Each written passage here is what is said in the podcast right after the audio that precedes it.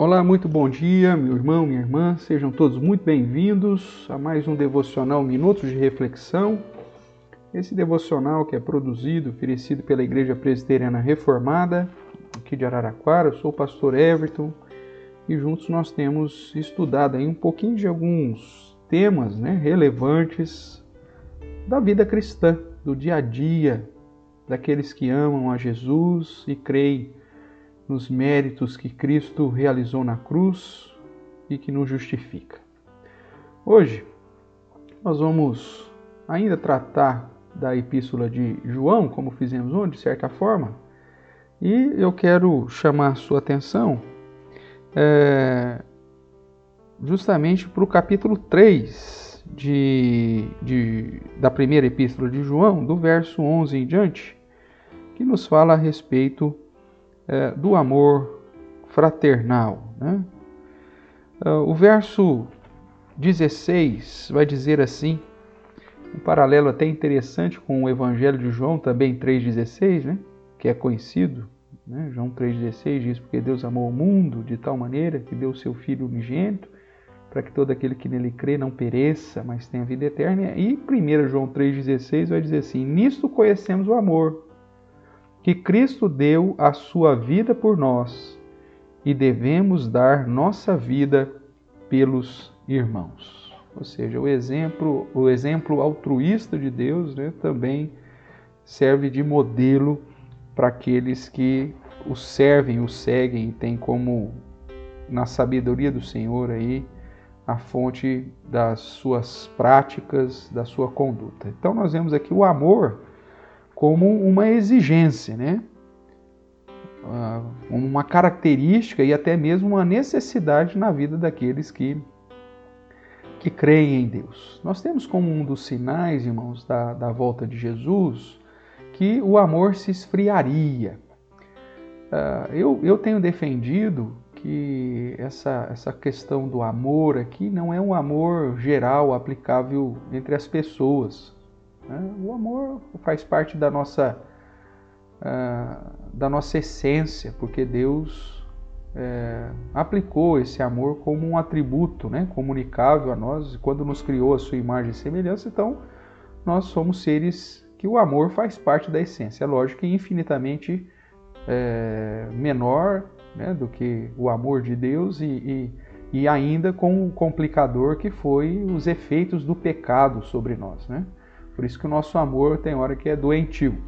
Mas o amor é, faz parte. Então, o amor em relação ao igual, a preservação da raça, a preservação da, daqueles que têm a, a mesma a filosofia, o, o, mesmo modo de vida, isso aí não esfria, né? Você vê que os grupos né, minoritários que, se, que levantam alguma bandeira aí, principalmente quando são bandeiras morais e éticas, né? Eles se defendem, se amam ardentemente, é, mesmo que essa bandeira esteja na contramão dos princípios de Deus.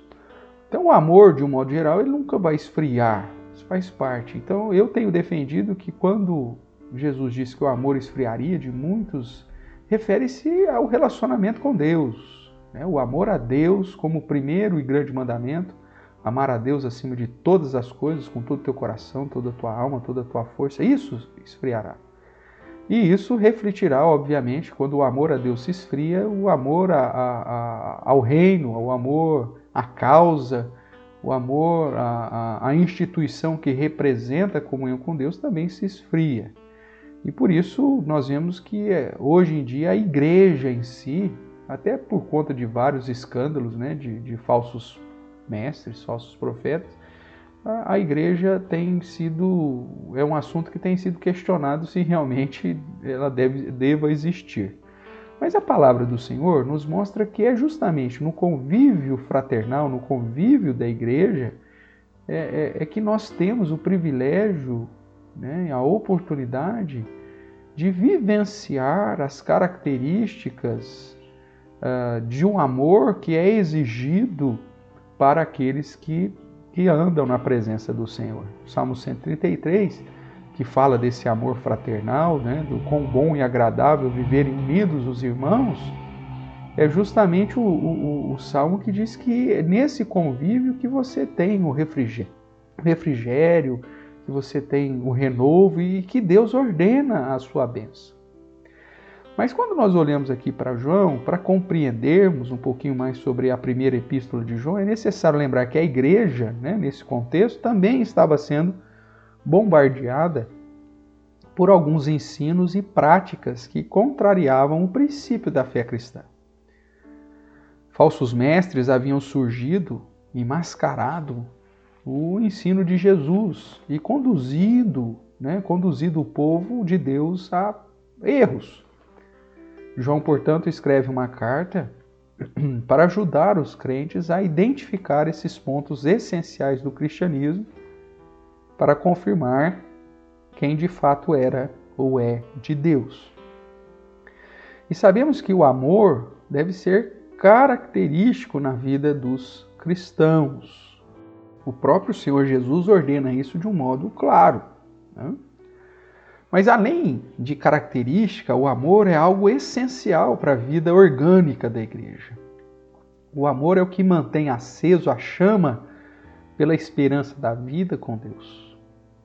Foi o amor que moveu a mão de Deus, foi o amor que superou o pecado e trouxe reconciliação e vida com Deus. Como eu já citei no início, João 3,16, porque Deus amou o mundo de tal maneira que deu o seu Filho único, seu Filho unigênito, para que todo aquele que nele crê não pereça, mas tenha a vida eterna. Mas sabemos então, irmãos, que o pecado tenta manchar né, o amor, que também é um fruto do Espírito na vida do crente. E em se tratando de igreja, nós podemos ver que a inveja, a soberba, a hipocrisia, infelizmente são realidades que ameaçam a prática do verdadeiro amor exigido por Deus em mandamento. E somente a prática sincera, espontânea e o verdadeiro amor exigido por Deus pode manter a vida, a comunhão, a paz, a harmonia entre nós, Igreja de Deus. Logo, quando nós olhamos para 1 João, capítulo 3, de 11 a 24, que trata do amor ao, aos irmãos, nós vemos sobre a necessidade desse amor fraternal no contexto do convívio de uma igreja local. Sendo assim, o, o amor fraternal é necessário, primeiro, para combater a morte espiritual. Né, nós vemos que o contexto aqui. Uh, que, que João apresenta é esse afastamento de Deus. Ele cita justamente o caso de Caim matando o seu irmão.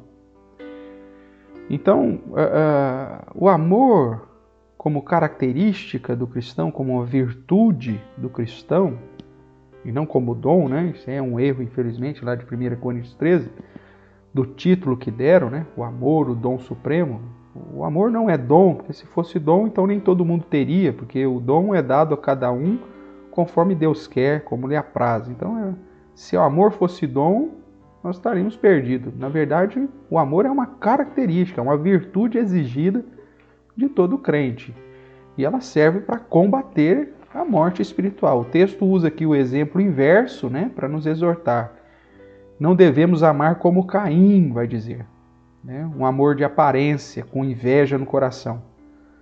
O amor é a arma de Deus contra a inveja entre irmãos e nos garante a vida eterna.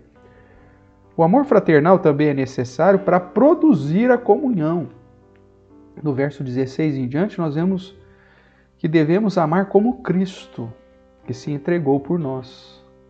Mesmo que sejamos ou estejamos em situação melhor do que o outro, o amor servil, o amor fraternal serve para quebrar a nossa soberba, conduzindo-nos a atender aquele que está em necessidade, entendendo que somos uma família e que então podemos e devemos socorrer uns aos outros.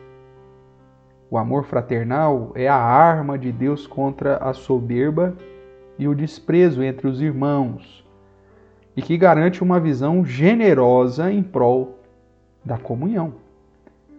E vemos também que o amor fraternal, irmãos, é necessário para garantir a paz. Do verso 19 até o verso 24, nós vemos João tratando disso, mostrando que todas as nossas ações, inclusive omissões, estão diante de Deus. E o amor, portanto, é a arma de Deus para gerar a quebra da falsidade, da hipocrisia. Traz segurança das promessas né? e traz paz. Essa paz interna, essa paz com Deus e a paz também de uns para com os outros.